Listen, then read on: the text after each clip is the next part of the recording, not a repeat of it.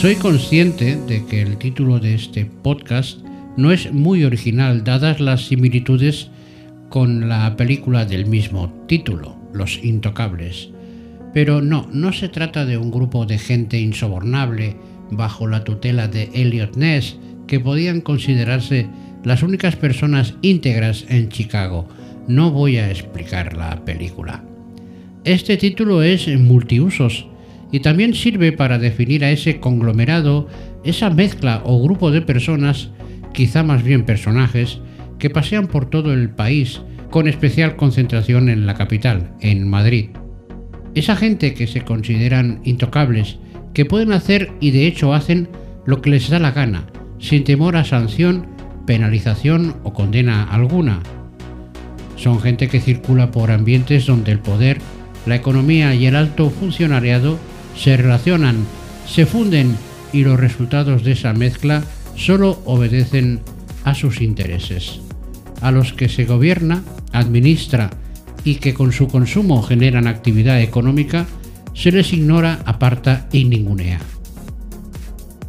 Todo este preámbulo viene a raíz de los últimos escándalos en la capital que llenan los medios. En uno de los peores momentos de nuestra historia, con muertos a diario, que algunos listos se forren pasando de todo es como poco repugnante. No deseo entrar a narrar una historia harto conocida, simplemente el hecho de que aquello ocurrió es suficiente. Las explicaciones del alcalde de Madrid, vamos, eh, resultan entre cómicas, patéticas, no se entera o no se ha enterado, o si se ha enterado no lo ha dicho, su primo por medio, esto es un sainete de tercera regional y las consecuencias de todo esto ya las conocemos. Veremos en un futuro no muy lejano el cese fulminante de la telefonista que descolgó el teléfono y al alcalde anunciar orgulloso que se han depurado responsabilidades políticas. Siempre me preguntaba por qué tantos cargos, ahora lo entiendo, tiene que haber peones que sacrificar para que la mierda no llegue a lo más alto. La inclusión en el pastel del famosete VIP de Lola aporta el folclore cañí. Luis Medina, mm, conocido como el soltero de oro. Lo de soltero ya lo sabíamos, de oro ahora también sabemos por qué. Pero ojito, es grande de España. ¿Cómo serán los pequeños?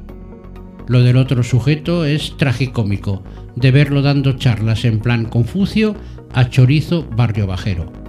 Como decía al inicio, gente que se cree intocable, que hace lo que le da la gana, y si van mal dadas, como en alguna fiesta, comida o cena, en alguno de los locales exclusivos que frecuentan, verán al amigo que puede solucionarle el marrón, todo será más llevadero.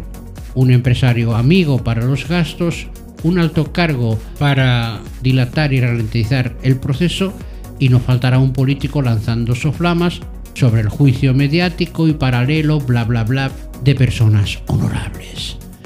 Personas que evaden descaradamente impuestos y tienen el grueso de su fortuna bajo una maraña económico-empresarial que ni Kafka hubiera podido imaginar. La presidenta de la Comunidad de Madrid con su hermano y la empresa de unos amiguetes la presidenta del Parlamento de Cataluña, Laura Borràs, con el coleguilla al que le pasaba todo el trabajo en microcontratos para eludir el concurso público, entre bastantes más que no cito por cansancio, también están en ese grupo de intocables. Con todo este panorama, más que España, esto parece Españita.